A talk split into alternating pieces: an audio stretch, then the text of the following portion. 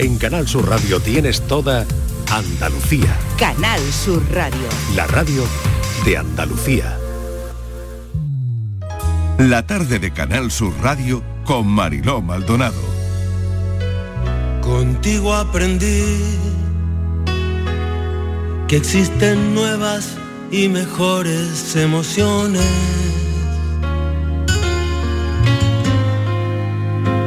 Contigo aprendí a conocer un mundo nuevo de ilusiones. Aprendí que la semana tiene más de siete días.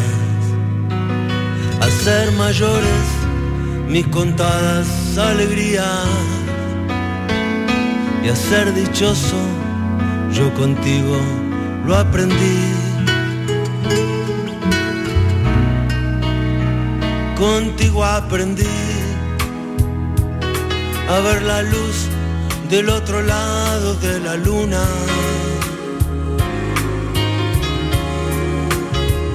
Contigo aprendí que tu presencia no la cambio por ninguna.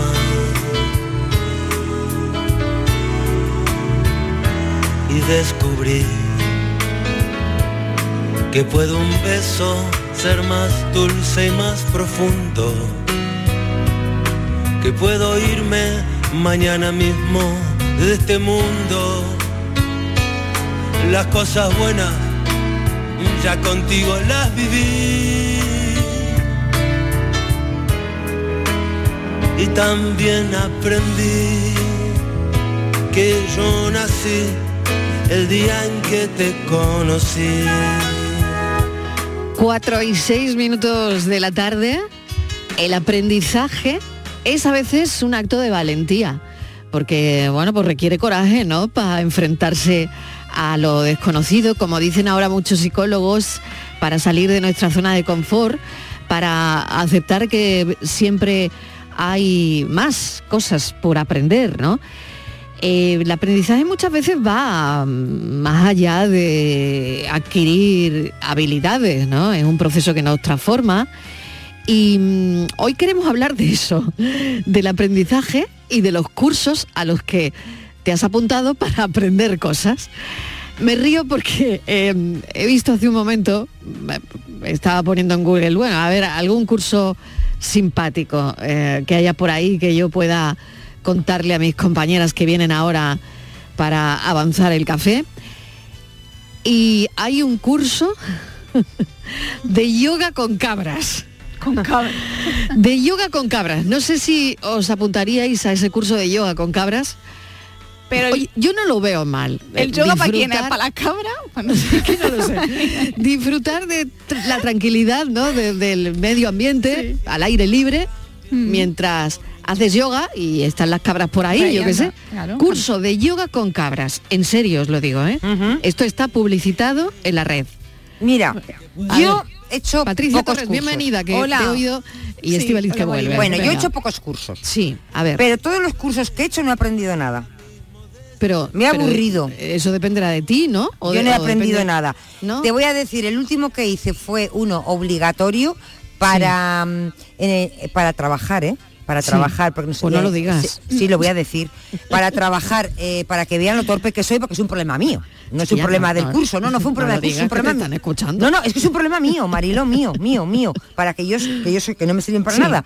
¿Qué Era un curso sirvió? para aprender a editar en tu propio ordenador. Nos Ya. instalaron un programa en nuestro Pues ordenador. lo haces muy bien. Bueno, entonces eh, fueron, había que darlo porque es muy importante nosotros editar el- el- los sonidos, las entrevistas, todas esas cosas, Ya. ¿no? Bajarnos las musiquitas, cosas Pero de eso lo haces fenomenal. eh, yo Bueno, pasas cosas el curso toda la mañana, Mariló. Sí. Te juro, bajé con un blog, apunté. Sí. Nada, esto es como el carnet de conducir porque tienes que hacer el curso y ponerte a practicar. Claro. Eh, yo mm, de esto hace ya como un año y pico, Sí. ni idea.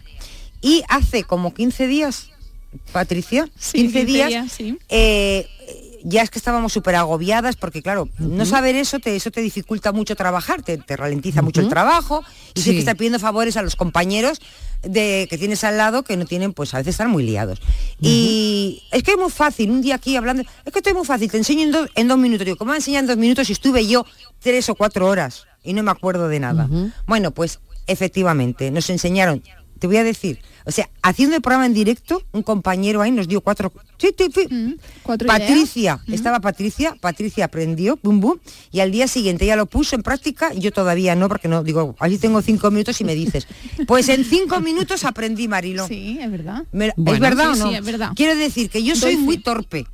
A mí no me sirven los cursos para nada. Pero ahora Bueno, estoy depende, pensando. depende. A mí A nada. ver, ¿a- pero voy a a, qué cambiar curso el te chip. apuntarías? A ver, ahora el chip, tengo varios. ¿A qué curso te apuntarías? Tengo A varios. ver. Voy a cambiar. Me voy a ir porque los cursos son muchos de trabajo, ¿no? Sí. Yo no voy a hacer más de trabajo. Yo no quiero aprender más. Yo Ya. estoy en Pero tú deberías de aprender. No, yo ya estoy en fase de borrado. No, yo estoy en fase de borrado. yo tengo que ir liberando el disco duro. No. libera Bueno, y- venga. y, y mándamelo todo a mí. Tengo uno que he visto, tengo tres o cuatro. Venga. Que me ha dicho, le he dicho a una amiga, que vamos a hacer un curso. Entonces Sí. me ha pasado. Bueno, ella, acabo de ver otro, acabo de ver otro. uno, sobrevivir al apocalipsis. Le he dicho, mira, yo sé casi como Por que no voy a ir. pero ¿y eso? Porque quiere que hagamos eso por si acaso. Porque hija mía, tantas cosas que nos van a caer Pues se del cielo. mundo. Que Ay, dice, no, si no va a ah, caer dice, nada, Pues hay un curso que se llama sobrevivir al apocalipsis. No lo sé. Luego hay otro que dice eh, curso de seducción. Ese me gusta más. Ah, bueno, mira. Mira, eso Le sí. digo yo, pero Mira. hija, ¿qué tiene que ver el apocalipsis con la Em, seducción? claro, cosas que hay que aprender, ¿no? ¿No? Eh, Sí. La y a creo ver, que al final me voy a quedar con el tercero que me ha propuesto. Venga, a ver. A ver. Arte y ciencia de la cerveza. Este me gusta a mí. Ah, mira. Qué bueno. Con moderación siempre. Sí, Sí. Con sí. moderación. Vale. Pero ese me gusta. Bueno, no sé ¿qué si aprenderé decís- algo. ¿Qué me decís de este curso que os voy a comentar? Curso de interpretación de sueños de mascota. Tócate el pie. Yo O sea, primero si tengo que aprender. con cabras. Tengo si que con cabras era algo, pues este es de interpretación de sueños de mascota. Pero vamos a ver. Si no te primero, dice tengo así, que interpretar descubre- míos. mi Descubre, sueño. mira la música, mira la música. A ver. Descubre, descubre cómo interpretar los sueños de tus mascotas. Ay. Profundiza, ¿Mm? profundiza en la comprensión de su mundo interior. Pa' mi Odín. pero ¿Tú ese, es que ese es un no tenía segundo. ni idea de que existía. Pero ese es un segundo curso. Porque primero ¿el hay que hacer es? uno. Venga, a ver Eh, cuál. interpretación del lenguaje de mascotas. Porque cómo voy mira, a saber también. yo, primero tendré que, que saber yo lo que dice Manolo. Pues ese sería otro buen curso, otro buen curso, Claro. ¿no? Sí. Cuando Manolo Claro, me cuando dice, ladra, cuando ¿A ladra. qué, a qué curso te eh, apuntarías? Me apuntaría a un curso de cómo hacer sushi, Marilo. Ah, mira, yo también. sí, algo Vamos de cocina, juntas. porque A mí yo me soy encanta. ¿Tú sabes lo que voy a hacer yo? Hay otro que he visto de Sí. interpretación, eh, perdón, de improvisación de cocina. A mí me- Curso de improvisación. Yo improviso todos los Este- días. Este que voy a, es que te digo, de Venga. verdad que lo he pensado hace muchísimo tiempo. Sí. Cuando Sí, yo ya tenga mi tiempo libre, ¿eh? y ya me jubile, que cada vez me queda menos, voy a hacer, te lo digo de verdad, ¿eh? un curso de albañilería. Ah, mira. Y voy a hacer en mi Me casa gusta. unas obras que vais gusta. a alucinar. Me gusta, pobre De verdad que sí, porque yo, yo no sé, yo creo que es muy difícil. Pero a veces Claro. veo, y es que está- es tan caro, dices cualquier cosa de albañilería. Pues ahora quiero, por ejemplo, Pero cambiar el suelo de la cocina. Claro, pero todos los materiales los tienes que conseguir, los tienes que comprar. decir, Ya, yo pero no es lo mismo Sí, pero bueno, eso. aprende, ella aprende en el curso cómo se levanta el suelo. Claro. Si se puede poner una encima. Por ejemplo, ahora y- quiero, quiero quitar ese tabique porque voy a hacer un vestidor con la habitación de al lado. Pues ya lo hago Madre yo sola. mía. Cojo Uy, el mar... madre mía. Tirar el tabique sé. Tú con una herramienta. Coge el martillo, Martínez, martillo. coge el martillo. Marilo, te digo de miedo. Coge ya la machota esta, como se llame. Es un curso que voy a hacer, ¿eh? Venga. Voy a hacer un curso de albañilería. Venga, venga. Miedo me da. parece magnífico. Miedo me da. Miedo me da. Bueno, eh, cursos como el de yoga con cabras, Me que encanta, aquí nos, vendría bien ese curso de yoga con cabras. Sí. Eh, yo creo que no estaría mal. El mío de informática que si no me sirvió apunto. para nada. Si me apunto en el tiempo libre. ¿Qué curso? ¿Qué cursos han hecho los oyentes? No es lo que queremos saber. A ver, Sí. Estivaliz. Pues eso, ¿qué cursos han hecho? Que nos digan. Pues yo he hecho un ¿Qué curso. cursos harían? Y sobre todo, Claro. ¿Cuál por favor, ¿qué aprendiste? Porque yo he hecho cursos, pero ¿Qué yo no he curso aprendido les hace falta? ¿Mm? ¿No? Luego, si te has aburrido, porque hay cursos muy aburridos, ¿eh? Ujú. Sí, ¿para qué te ha servido el curso? Pues mira, me ha servido para encontrar trabajo, me ha servido para ascender en mi profesión, me ha servido para aprender a hacer tartas, lo que sea. Y hay gente luego, por ejemplo, de tartas. hay curso sí, Marilo, hay gente, por ejemplo, que yo tengo una amiga que está todo el día viendo, esa la que me ha ofrecido estos cursos, Sí. es todo el día está haciendo cursos, no le valen para nada, pero es que hace unos cursos súper rarísimos y le encanta los cursos, apun- se los conoce todos. Y mm, se ilusiona, hay gente que le encanta hacer cursos. Igual también es una manera de pasar el El tiempo. tiempo, claro, entretenerse. Muy bien. Por favor, ¿qué cursos? Bueno, A ver si cursos, alguno hoy cursos en nuestro tema de conversación de las 5, nuestro cafelito y beso va de cursos. Vamos con el enigma, Francis Gómez. Muy Podemos plantear un curso para resolver enigmas Ah, también. También. Mira. Pero yo no lo voy a Curso de la tarde de Canal Sur Radio para resolver los Yo enigmas no doy ese curso. de Francis. No, ¿no? No lo voy a impartir No, porque si no voy a aceptarlo todo. Ya, No, claro, no me- y, no, y nos no, quedamos no sin espacio. Eh, claro, tú, puede ser esto. Venga, pues vamos con el de hoy. hoy no creo que sea fácil. Vaya. No, Vaya. anda. Ya va- ya va por pues delante si, con si esto. él lo Hoy- anuncia. entonces tengo opciones. Porque lo, lo que se te pase por la cabeza. A ver. Pozo hondo, Sí. soga larga, que como no se doble, no alcanza. Qué bueno es, qué bueno es. Pozo, hondo, soga, larga. que como no se doble, no alcanza. Ah, ah, ah, ah, ah, ah. Es algo de una cuerda, ¿no? Esto es pozo que ver con una hondo. cuerda. Es que claro. Pozo sí, hondo, pista, soga larga. pista. Venga, Venga, la voy- primera pista de la tarde, Venga, que dices que es difícil. Di Una algo. pista, una pista. La parte pozo hondo, que es masculino, debería ser femenino. Cuando lo traducimos ¿Cómo, cómo, a, la, re- cómo? a la realidad. Pozo hondo, que debería ser en vez de masculino, femenino. Poza, porque tampoco, ¿no? Soga larga. Un pozo y una poza ser- son de- diferentes. debería ser masculino en vez de femenino. La, so- la soga. La soga, Ahí O va. sea, el la pozo, cuerda. Voy el la pozo es- el pozo la debe es más, es, es femenino. Venga. es femenino, ¿no? Pozo hondo, o sea, sería la poza. Deja- que como déjale. no se doble, no alcanza. Y estoy hablando de partes del cuerpo. Anda, anda, qué fuerte. Ah, yo no lo puedo, Partes del no lo puedo cuerpo. decir porque tengo malos pensamientos. Ya lo no lo quería soltar mañana porque digo viernes ya verá, verá que se lía. a ser la Se causa, puede, se puede claro. decir Eh, ¿se te ha escuchado venga. o no? No, no, no, no, no, no, no, no se ha oído nada. Venga, 670 94 30 Oye, es- 15, oye, es una para el cuerpo 670 humano, ¿eh? Hombre, claro. 670 Como la 940 200 200 está en el cuerpo humano. Exactamente, las dos cosas, el pozo hondo y la soga larga. ¡Ah, y el ombligo! No, Cuidado. frío. Un poco más Frío hondo. como la espuma del río. Venga, vamos.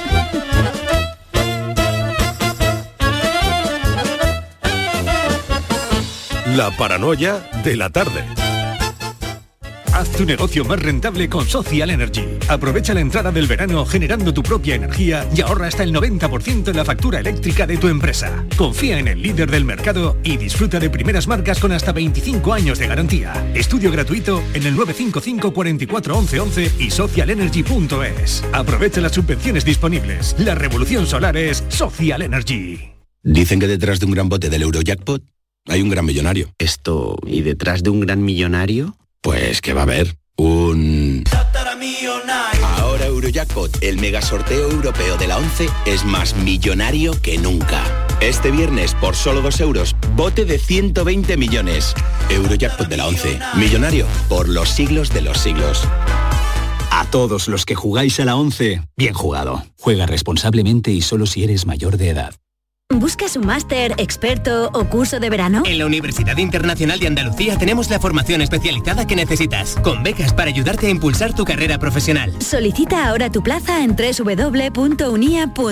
Universidad Internacional de Andalucía, especializada en especializarte. Yo soy la chica de la curva, pero en la madrugada del 26 de julio me voy a aparecer. Sí, yo, Charo Padilla, de carne y hueso, me aparezco para hacer el Club de los Primeros en El Hacho, kilómetro 110 de la A92, un punto de encuentro de los transportistas andaluces. Ellos van a hacer conmigo el Club de los Primeros y si quieres, tú también. El Club de los Primeros de Canal Sur Radio, con Charo Padilla. Recuerda, el lunes 26 a las 5 de la mañana me aparezco. Canal Sur Sevilla.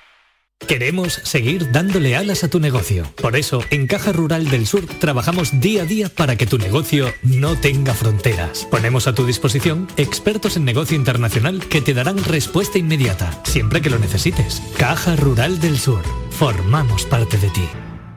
Los Guerrilleros, tapicería y colchonería en Utrera, a precios de fábrica. Colchón de matrimonio de 27 centímetros de grosor, lechos independientes, refuerzo en zona lumbar, cara de verano e invierno, valorado en 689 euros, ahora 299 euros. Sí, sí, has escuchado bien, 299 euros. Y por un euro más televisor LED de 32 pulgadas de regalo. Estamos en Utrera, carretera Carmona número 15 en Utrera, Sevilla. Entregas en 48 horas. La mañana de Andalucía. Canal Sur Mediodía. La jugada local de Canal Sur Radio. Andalucía a las 2. El mirador de Andalucía. Días de Andalucía. Toda la información local y de cercanía y que te interesa está en tu radio. Canal Sur Radio Sevilla. La radio de Andalucía en Sevilla.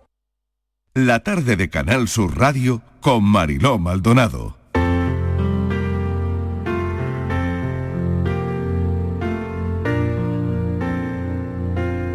El autismo es un gran impostor durante el primer año de vida en muchos niños. Así fue con Mateo. Durante ese periodo todo siguió el curso habitual, con sus revisiones mensuales, sus vacunas y demás. Se desarrollaba de acuerdo con los hitos esperados en un bebé. Se reía conmigo, comía súper bien, empezaba a pronunciar sus primeras palabras y a gatear y posteriormente a andar. En torno a los 18 meses, las neuronas que deben desarrollarse y unirse para desplegar la comunicación y las relaciones sociales no lo hacen. Y entonces parece activarse un retroceso en el desarrollo del niño. Muchas cosas aprendidas desaparecen. Eso fue justo lo que nos pasó. La alerta nos vino de su profesora en la escuela infantil, que nos comentó que quizá Mateo tenía algún problema de audición, porque cuando lo llamaba por su nombre, él no se giraba yo sinceramente me enfadé. A pesar de que nos lo transmitió con muchísima delicadeza, pensé que algo le pasaba a ella con mi hijo, incluso que le tenía manía y que él estaba perfectamente. Ahora sé que aquello era el inicio del protocolo que conduce a un diagnóstico de autismo. Yo puedo caminar al revés hacer piruetas con los pies. Vamos a charlar con Noemí Navarro, que ha escrito el libro El arte de no encajar, porque es cierto que todos estamos hechos para tener un sentido de pertenencia a un grupo. Y claro, no encajar en ese grupo se convierte en un problema. Em, salir ileso de todo eso a veces es un arte y un gran esfuerzo, qué duda cabe. El arte de no encajar cuenta una experiencia vivida. A Noemí Navarro la conocemos en las redes sociales, es influencer. Primero le diagnosticaron el trastorno a su hijo y después a ella. Y este libro es el que a ella le hubiese gustado tener desde que entra el autismo en su casa. Noemí Navarro, bienvenida, gracias por acompañarnos. Hola, ¿qué tal? Gracias a vosotros. Bueno, ¿por qué el arte de no encajar? Yo me gustaría explicarlo a los oyentes porque el título encierra en sí eh, mucho de lo que has vivido con tu hijo y contigo misma, ¿no? Sí, o sea, realmente siento que, bueno, eh, nadie te prepara la maternidad, para la maternidad, ¿no? Pero para una maternidad diversa es todavía más, más difícil, ¿no? Entonces, darte cuenta de que tu vida y la de tu hijo va a ser diferente a la que tú pensabas, que probablemente no encajes ¿no? en los cánones de, esta sociedad o como está pensado ahora mismo el mundo, como está hecho, pues, pues hay que tener mucho arte en realidad, ¿no? Desde luego. Y bueno, vamos, sí, eh, fue por esto. Encajar el diagnóstico, me imagino que bueno, no debe ser eh, nada fácil como hemos contado en ese extracto del libro que le mm. hemos mm, puesto a los oyentes, ¿no? Debe ser simple em, cuando te dan el diagnóstico y cuando a ti también te, o sea, te lo dan a ti, a, tu hijo. En fin, cuéntanos esto, ¿cómo, cómo fue ese proceso? Es un shock muy grande, ¿no? Como te digo, no, no te lo esperas. Además, creo que habéis cogido un fragmento que, se entiende súper bien. Y efectivamente no te lo esperas. Tú, eh, tú has tenido tu bebé, pues está creciendo de acuerdo a lo esperado, ¿no? O a, o a, los hitos marcados. Y de pronto te dan una noticia para la que no estás preparada, para la que no estás informada y que te genera mucha incertidumbre y mucho miedo, ¿no? Sobre todo al principio, sobre todo saber cómo se va a desenvolver, cómo va a ser su vida, ¿no? Si va a ser autónomo, em, si va a ser feliz. Yo creo que, son preguntas que todas las madres nos hacemos y en este caso todavía lo afrontas con mucho más miedo porque, porque pues porque no tienes información, ¿no? Pero bueno, gracias a que vimos en la era de, la información, nunca mejor dicho, eh, hay pues bueno, hay muchos artículos, muchos blogs en los que puedes ir encontrando mucha información, pero pocos en los que te encuentres acompañada, pocos en los que te encuentres entendida, en los que te encuentres, eh, pues bueno, que, alguien comprende, ¿no? Por lo que estás pasando. Y cuando empiezas a entender toda esta información, asimilarla y de pronto ves muchas similitudes en tu propia infancia y en cómo te, te, te bueno, te comportabas tú cuando eras pequeña, pues ahí salta la alerta también, ¿no? Yo conocí a una persona que le habían diagnosticado autismo de adulta y, desde el momento en el que le conocí, eh, pues resonaba muchísimo con ella. Yo recuerdo que la seguía en Instagram y cada artículo que ella publicaba yo decía, wow, es que ves que me siento muy, muy, muy identificada ¿no? con lo que dice. Y entonces empecé un diagnóstico en, adultos, porque además el autismo en mujeres se presenta diferente en los hombres, por eso muchas veces está muy escondido. Y, también fue, fue bastante shock, ¿no? Darte cuenta que, tú también has vivido toda la vida intentando, intentando encajar en, en algo para lo que tu cerebro no está diseñado. Tengo aquí a un compañero que he invitado eh, a la entrevista porque es un abuelo con un nieto autista al que por supuesto le vamos a regalar tu libro. Javier Domínguez, bienvenido. Muchas gracias. Y sé que mm, en esta entrevista nadie como tú nos puede ayudar a desentrañar, bueno, pues, pues eso que también hay, hay muchas personas, Javier, que no están diagnosticadas, ¿no? Fíjate, por otro lado, ¿no? Que son autistas y, no tienen ese diagnóstico, ¿no? Yo creo que en el caso mm, es, dificilísimo generalizar en, esta, en este síndrome. O sea que primero la singularidad es como cada individuo, o sea, cada autista es diferente y estoy encantadísimo de oír a esta, a esta mujer con, su enorme capacidad de expresión cuando desgraciadamente pues mi nieto apenas habla, ¿no? O sea, no dice, no, no habla. Eh, entonces, lo primero que hay que saber bien, primero es que hay que visibilizar la, realidad. Por eso he podido participar gracias a ti y por supuesto con la, con la con el, con el respeto que siento por esta, por Noemí Navarro, a la que desde aquí saludo expresamente. Eh, y agradezco incluso el trabajo de, publicar estas cosas. Yo creo que es muy importante visibilizar algo que está ahí, que no hay que esconder la realidad de lo que es el mundo en estos, tiempos. Y en segundo lugar es lo que me ha movido y me ha motivado a estar aquí presente gracias a tu invitación. Entonces yo creo que hay que visibilizar y sobre todo eh, sentir que no es un estigma que no es algo realmente ni maldito, ni es una realidad que hay que afrontar, que hay que demandar en la medida en que podamos, por supuesto cada uno en la medida que pueda, demandar a la sociedad científica que trabaje y que estudie profundamente por estos casos, porque hay una enorme indefensión. Primero es que los, los, eh, los autistas severos prácticamente son criaturas fantásticas que no, no transmiten apenas porque difícilmente pueden comunicar, pero que sienten exactamente igual que sentimos el resto de las personas. Pasa es que no pueden verbalizar sus sensaciones, explicar sus sentimientos, pero están ahí, lógicamente representan cada día, afortunadamente nos vamos enterando que, que, no es un proceso de cuatro ni de cinco, cada día la cosa se está generalizando un poco más y esto obliga a verlo pues, como yo he intentado en la medida que puedo sin saber absolutamente porque no soy ni, ni científico ni, ni, nada para eres abuelo Javier. Bueno soy abuelo pero qué título no ¿Qué título, sí pero esa, esa condición qué gran título esa condición me hace sobre todo poder pensar que a la vuelta de que mi vida ya va, va acabando poco a poco pero espero que dentro de mucho tiempo pueda seguir disfrutando de la vida pero lógicamente me da una dimensión un poco más distante de la cuestión para ser racional, para intentar ser frío y sobre todo para empatizar con las personas que tienen esta, esta sensación y decirles hay que ser fuerte, hay que continuar, no es una heroicidad, son seres humanos a los que hay que querer, a los que hay que proteger, a los que hay que ayudar, a los que hay que intentar reconducir la medida en que se pueda y poco a poco vayan aprendiendo algo, la medida que puedan, por lo menos hacer sus propias necesidades vitales por ellos mismos, en fin, donde esté el alcance y sobre todo a entender la singularidad. No hay un patrón generalizado de de, de, niños ni de niñas que sean autistas, que se pueda decir, pues esta medida general puede ser favorable para todos.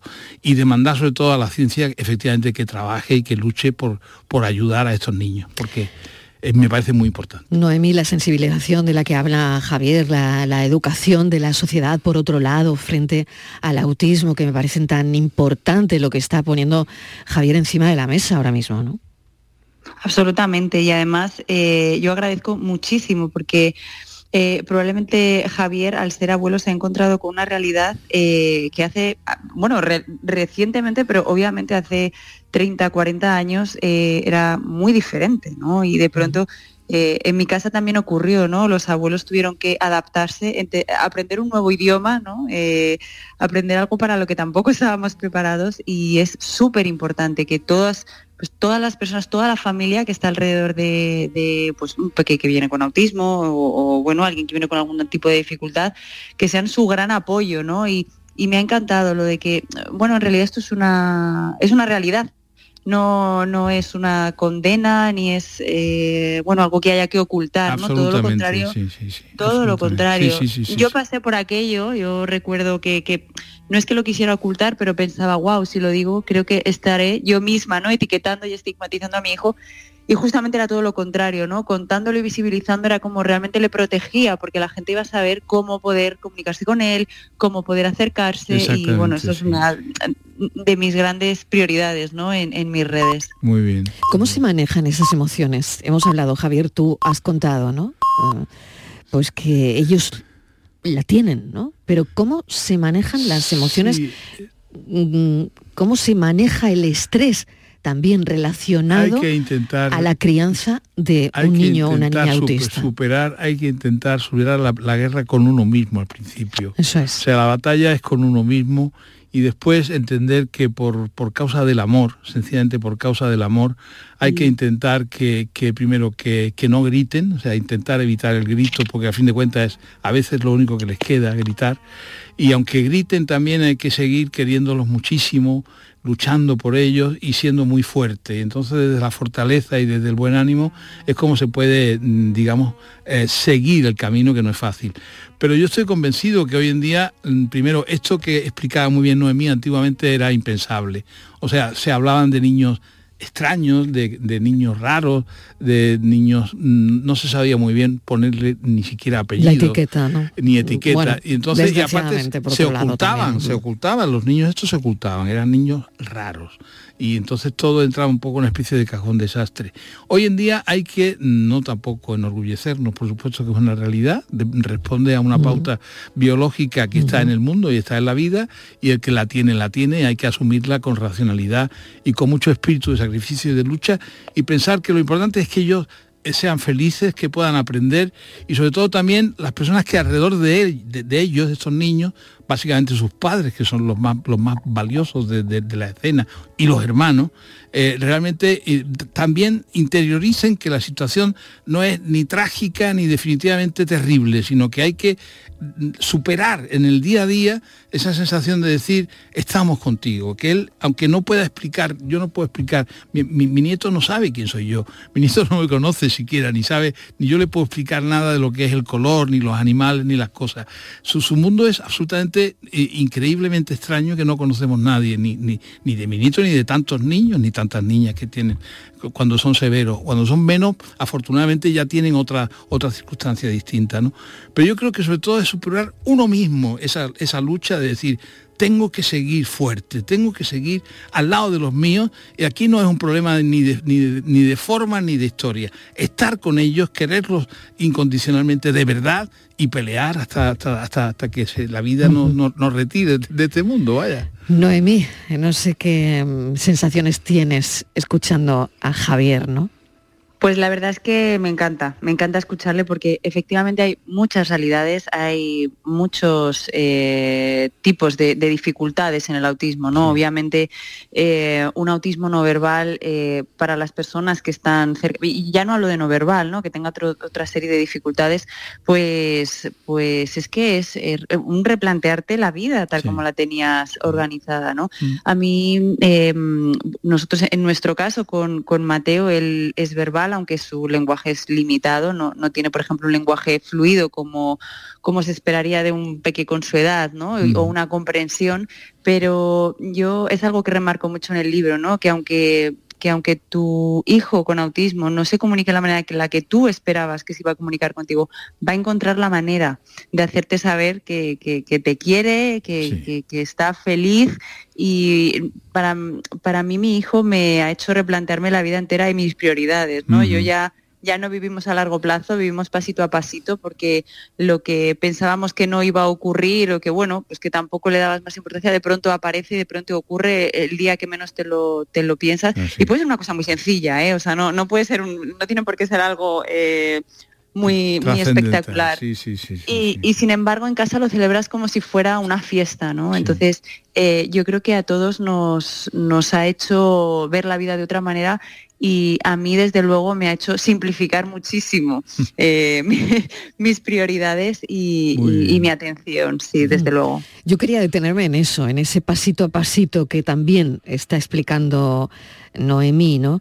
Eh, quería detenerme en los logros, en los avances, en, cómo son esos pequeños, por pequeños que sean, esos logros en ese, en ese proceso de, de crecimiento y de desarrollo de los niños. Noemí. Es complicado, es complicado. Mira, yo recuerdo una, una lo, habéis leído y Mateo empezó a hablar pues, cuando tenía 10, bueno, a, hablar, a decir sus primeras palabras entre los 10 meses, 12 meses, y de pronto todas esas palabras desaparecieron, solo mantuvo una, que era ática, que identificamos que significaba abuela, y, y recuerdo perfectamente que ya no habló hasta que cumplió cuatro años.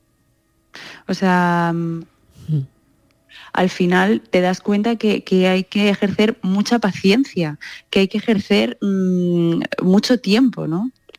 Sí, ciertamente es así. O sea, es un mundo tan nuevo, tan distinto, tan, tan no convencional que te tienes que adaptar a eso. La primera vez que, que él dijo, mm, porque prácticamente lo que hacen es mimetizar las conductas, son unos maravillosos mimetizadores de conductas, de gestos, eh, yo creo que le oí una vez o dos veces decir abuelo y tuve que saltar a esconderme porque no podía parar de llorar de la emoción, claro.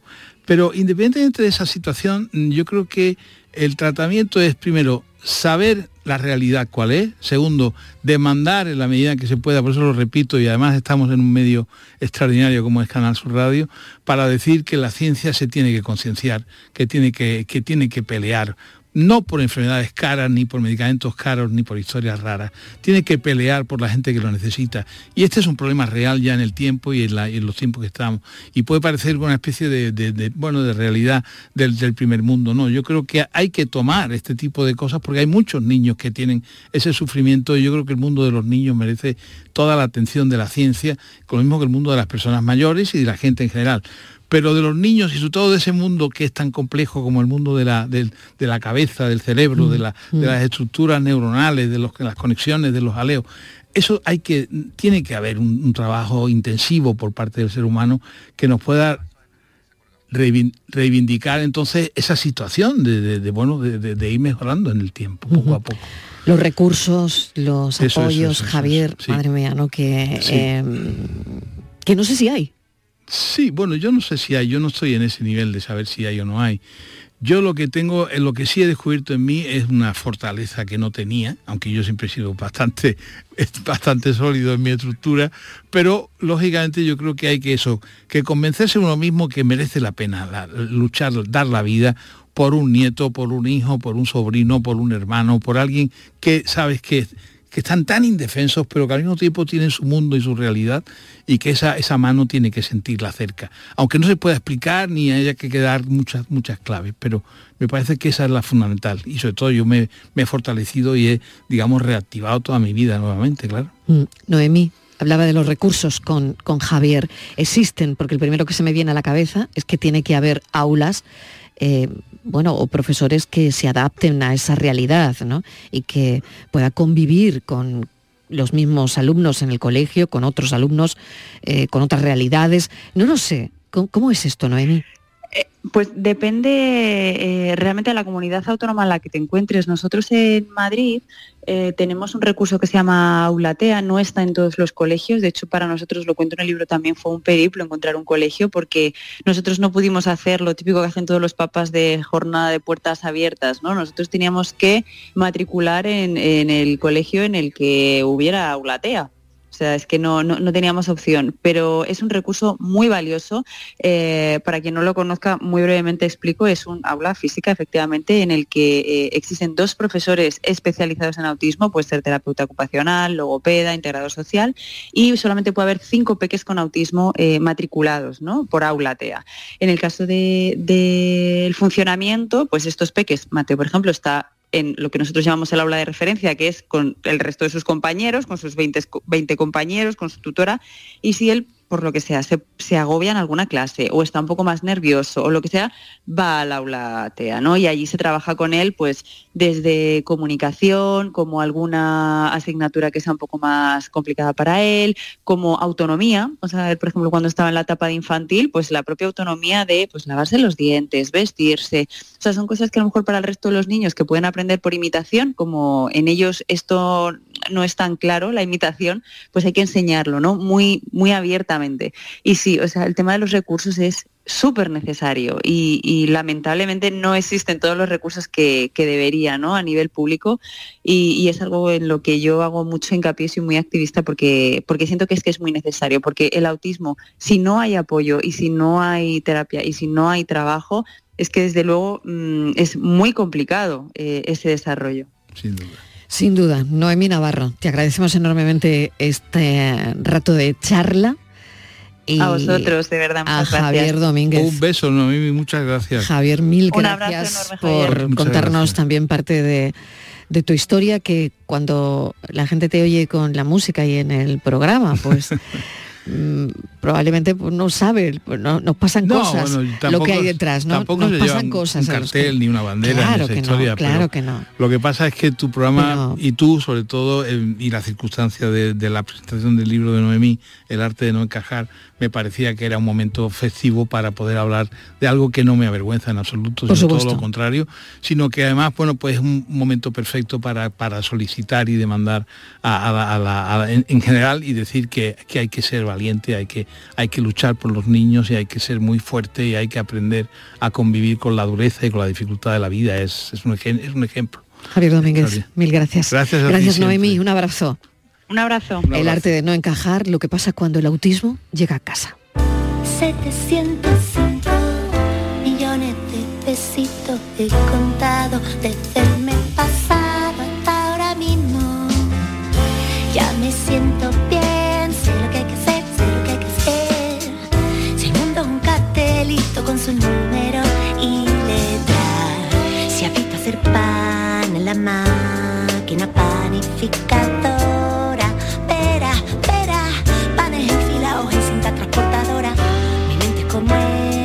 máquina, las ideas son panes de cristal que a veces se me amontonan. Welcome to the Numberland. Numberland y contaré todos los pasos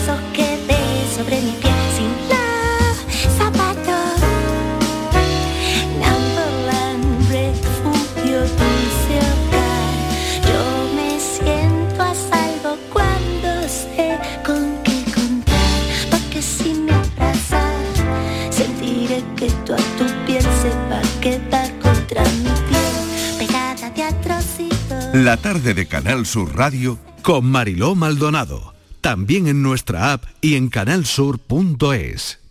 Septiembre de 2023. Vuelve Noches de la Maestranza con los directos de Joaquín Sabina 1 y 3 de septiembre. David Bisbal 6 y 7 de septiembre. Carlos Rivera 9 de septiembre. India Martínez el 14 de septiembre. Rafael 15 de septiembre y Pablo Alborán 16 de septiembre. Entradas ya disponibles en nochesdelamaestranza.com, el corte inglés y en Ticket. FAECTA incorpora ahora a su base empresarial de cooperativas de trabajo también las cooperativas de consumo y de servicios. Ahora, más modelos de empresa, mejor reparto de oportunidades, más valores y mejores soluciones a los retos económicos y sociales. Ahora somos más cooperativas, somos más economía social. Con el apoyo de la Consejería de Empleo, Empresa y Trabajo Autónomo. Los fines de semana nos despertamos en los mejores rincones de Andalucía para que conozcas su historia, su cultura, sus curiosidades, sus leyendas. Te invitamos a conocer una Andalucía llena de talento, hermosa, fascinante y única. Andalucía nuestra. Los sábados y domingos desde las 7 de la mañana en Canal Sur Radio con Inmaculada González. Más Andalucía, más Canal Sur Radio. Tus programas favoritos en Canal Sur Sevilla. La radio de Andalucía. Guías, hoteles, agencias de viaje. Gracias por hacer de Sevilla uno de los mejores destinos del mundo. Ahora es momento de celebrar juntos en la Summer Tourings Party de Cruceros Torre del Oro. Ven a disfrutar de una noche mágica con DJs, cócteles, sorteos y mucho más. Te esperamos el 22 de junio a las 21.30 horas en el embarcadero junto a la Torre del Oro. Entrada solo con invitación. Solicita la tuya en crucerosensevilla.com. Los frigoríficos del ahorro, los frigoríficos Nevir, selección de frío congelador, motor inverter para bajo consumo, enfriamiento rápido, silencioso. Sí, sí, frigoríficos Nevir, en blanco o inox, puertas reversibles. Ya lo hemos dicho, somos los frigoríficos del ahorro. Nevir, en las mejores tiendas. Aprovechate del nuevo plan Ayuda Sostenible de Mercedes-Benz y pásate a la movilidad 100% eléctrica. Benefíciate ahora de hasta 6.000 euros de descuento exclusivo del cargador e instalación de regalo y de muchas otras ventajas. Consulta además los modelos que cuentan con las ayudas del plan MOVES. Concesur y Fervial. Tus concesionarios Mercedes-Benz en Sevilla. La tarde de Canal Sur Radio con Mariló Maldonado.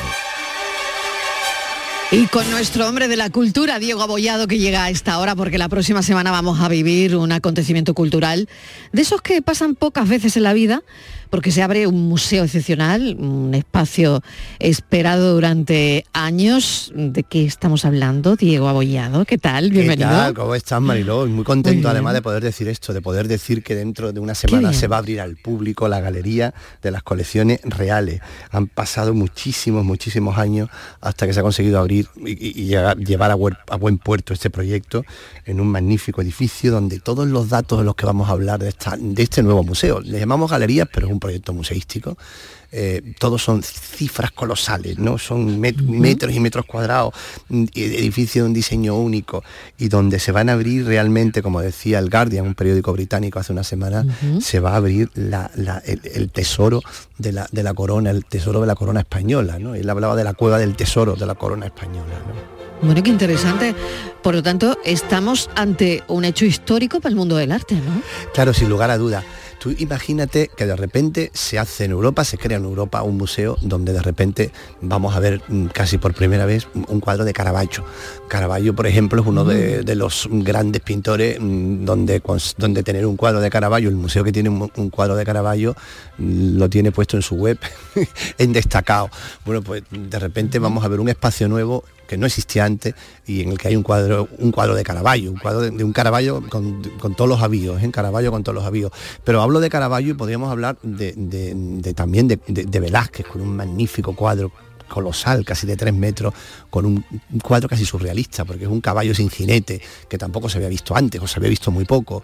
Eh, pero estoy hablando de pintura, pero es que como esto es colecciones reales, em, es, es todo lo que ha atesorado, todo lo que ha guardado la Casa Real Española desde el siglo XV hasta nuestros días. Es decir, estamos hablando, tú imagínate, de una casa que lleva abierta durante muchísimos siglos, varias casas, porque aunque la Casa Real es una, tienen distintas sedes, el Palacio Real, el Palacio de Aranjuez, el Palacio de la Granja, pues todas esas casas, todo, todo, todo lo que tienen todas esas casas, de repente lo mejor de todo se va a ver en esa, en esa, en esa galería. Y ahí vamos a tener, pues como te digo, de todo. Estaba hablando antes de pintura, pero podemos hablar de libros, podemos hablar de textiles, podemos hablar de tapices, podemos hablar, mm, no sé, de lo que tú quieras, de, lo más surrealista que haya, siempre que sea un objeto de lujo y de poder, vamos a tenerlo. Qué interesante. La verdad es que yo cuando conocí a Diego Abollado y lo oía hablar con esta soltura que escuchan los oyentes de cultura, bueno, de arte, de, de lo que le eches. Yo pensé, ¿y este hombre dónde estaba metido que yo no lo había visto antes? Y ahora te hago yo la misma pregunta. Claro, ¿dónde estaba metido? Ahora en el programa, por supuesto. Eh, ¿no? hombre, ahora estoy- ahora por estoy- ahora estoy mejor que por nunca, porque estoy contigo. Por favor, Vamos a ver. Hombre, por favor, por favor. Pero, bueno, aparte de bromas, eh, ¿dónde estaba todo esto antes? Eso es una pregunta he, querido, fascinante. lle- he- he querido llegar a- a- a- ahí contando mi experiencia personal con Diego Bollado. Pero, ¿esto dónde estaba? Pues yo de verdad que veo, sabes que estamos, podemos ver la prensa estos días, y no solamente la española, la internacional, est- Mm. están contándonos constantemente todo lo que vamos a poder ver en esa galería de las colecciones reales. Pero nadie ha preguntado dónde estaba esto, como tú estás diciendo de alguna Claro, manera, ¿no? Es ¿dónde increíble. estaba? Mira, es, es muy interesante porque evidentemente tener un Caravaggio guardado de cinco siglos no es fácil. Quiero decir, el Caravaggio estaba, alguna vez lo hemos visto, alguna vez lo hemos visto, se ha podido enseñar. Aparte de lo terrible que es tenerlo guardado. Eh, claro, claro, O sea, pero- guardarse un carballo cinco siglos. Claro, totalmente. Cachis. Estaba, Cachis, evidentemente estaba, el caballo de Velázquez también estaba, pero probable, pero estaban en el Palacio Real y el Palacio Real no, no reunía las condiciones, las condiciones para poder mostrarlo al público. No te dejan mostrar un Caravaggio, un seguro, si no está en un sitio donde tenga que estar, por ejemplo, ¿no? Y no hablo solo de seguros, hablo solo de que el Palacio Real, el Caravaggio estaba colgado en un espacio donde había estado otras mucho, durante muchos años, era un, es- un espacio pequeño donde no puede ir el público a verlo con una, con una, con una dignidad expositiva, ¿no? Y como esto otras muchas cosas, y muchas de las cosas que vamos a ver estaban guardadas. Mira, por ejemplo, se abre la exposición, tiene una, una- una base de, de permanente, la galería tiene una, una base de objetos permanentes, de objetos de arte permanente, como este Caravaggio, este Velázquez del que hablamos, pero después tienen otros que van a ir rotando, ¿no? Y una de ellas es una exposición muy interesante que hay que se llama En Movimiento, donde vamos a ver todas las carrozas reales de, que, que- que tenía la Casa Real Española. Y, y esas carrozas no las hemos visto nunca. Y esas carrozas llevan muchos siglos aquí. Algunas de ellas, hay una que a mí me parece la más bonita del mundo, negro, de ébano, de ébano negro, que no era de luto, ni mucho menos. Es que el negro era un color de poder en la corte española del siglo XVII, que llevaba guardada mm, años y años y años. Por ejemplo, ¿sabes? Expuesta en un museo un tiempo que se hizo abajo del campo del Moro del Palacio Real.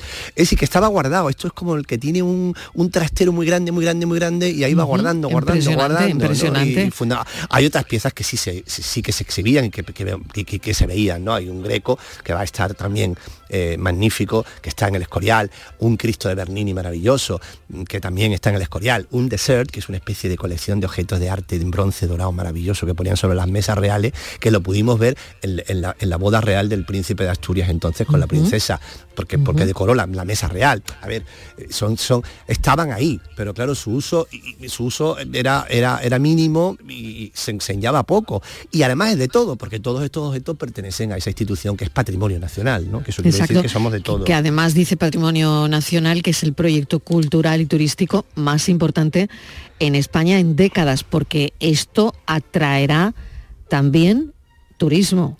Claro, Turismo, claro. el turismo del arte, ¿no? Efectivamente. El turismo cultural. Efectivamente, y además, tú imagínate a todo el que sea aficionado al arte, de repente ver que hay un espacio nuevo, un espacio absolutamente nuevo que no conoce, en el que vas a ver muchísimas cosas. Entonces, de repente, poder descubrir un Caravaggio o un Velázquez como el del caballo, el caballo de Velázquez que te digo sin jinete, te digo estas dos cosas, pero podemos hablar de muchísimas más piezas. Me centro en estas dos como un poco de iconos, ¿no? Eh, porque bueno, a lo mejor hay quien dice, bueno, para ver carrozas reales, pues puedo irme a otros museos, ¿no? Estamos hartos de ver mm, carrozas reales de los ingleses cuando se coronan, pero a ver, mm, no tiene nada que ver, las nuestras son hasta mejores en muchos casos, cuidado, quiero decir, quiero decir que hay, hay muchas veces al, ser objetos, objetos suntuarios, ¿no? Mm, se les da menos, menos importancia. Craso error, porque las líneas del arte hoy van cada vez dándole más, más valor artístico a objetos magníficos como relojes del siglo XVII y XVIII, cosas que antes se, consideraban objetos de lujo solo, hoy ya se consideran obras de arte. Qué interesante, la verdad.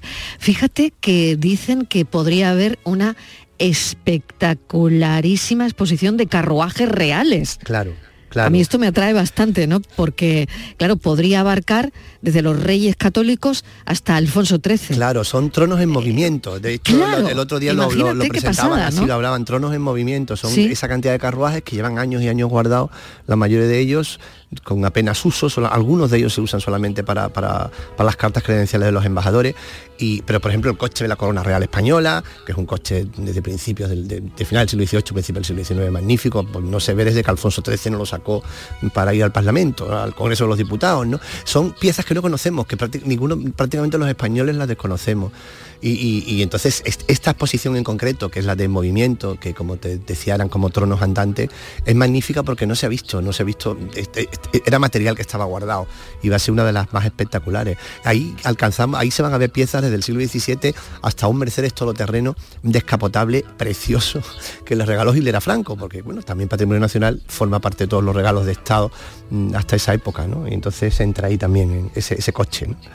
Así que sí, sí, la verdad es que impresionante.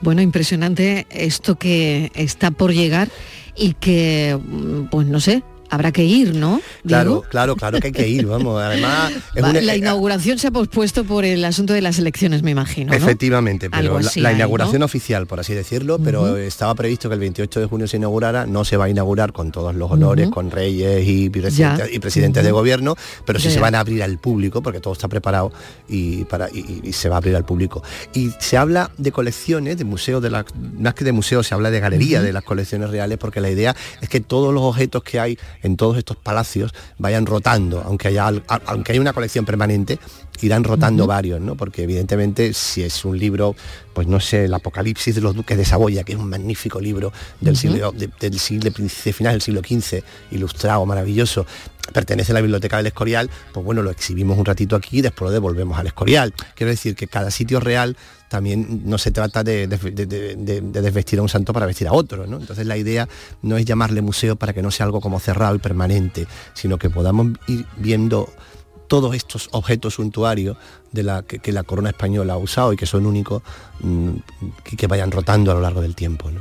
Claro, y sobre todo, Diego, porque también habrá no sé, habrán tenido que pedir eh, cesiones, ¿no? Mm, estaba leyendo una sobre el convento de las descalzas que tenía una, una colección que bueno pues que probablemente han, tenido han tenido que ceder.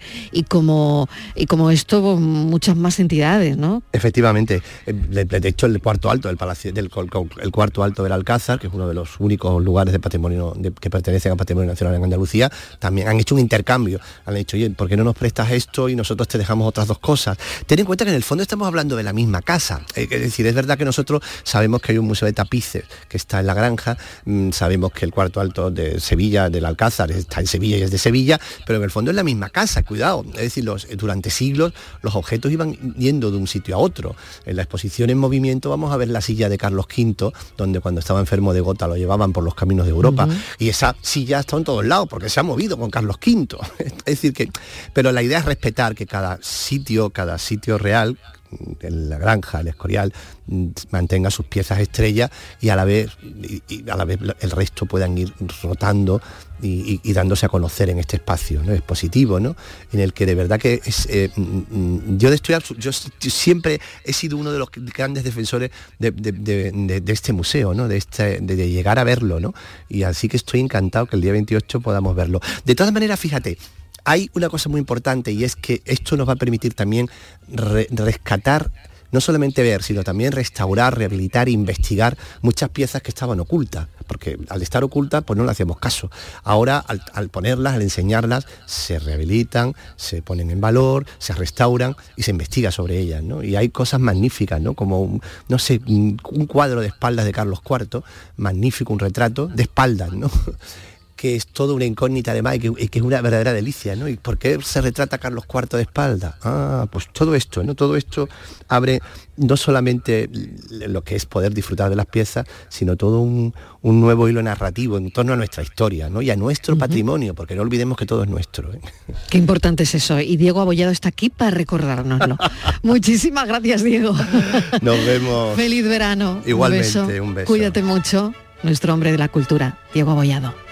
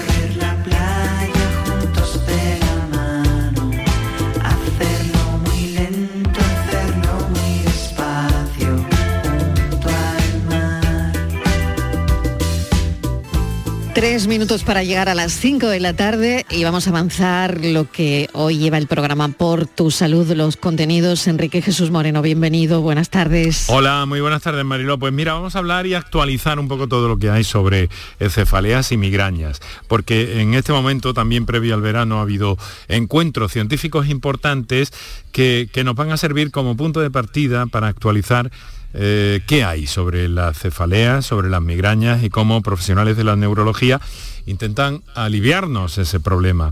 Mira, vamos a hablar con el, doctor Pablo Irimia de la Sociedad Española de Neurología, que es miembro y responsable, presidente del Grupo de Trabajo de Cefaleas, y con la doctora Lucía Flores, eh, que trabaja en el Hospital Regional de Málaga, colabora también con el IBIMA. Todo eso para hacernos una idea de por dónde van los avances en los tratamientos y los procedimientos para que ese proceso de, atención a un paciente migrañoso, a una cefalea, pues pueda eh, obtener una respuesta terapéutica en el menor plazo posible. Así que por ahí vamos a andar y naturalmente también con todas las eh, indicaciones o con todas las preguntas, las dudas que tengan nuestros oyentes. Claro que sí, como siempre. Un abrazo enorme, muy, grande, Enrique. Mucha suerte. Vale, Adiós. muchas gracias. Hasta luego.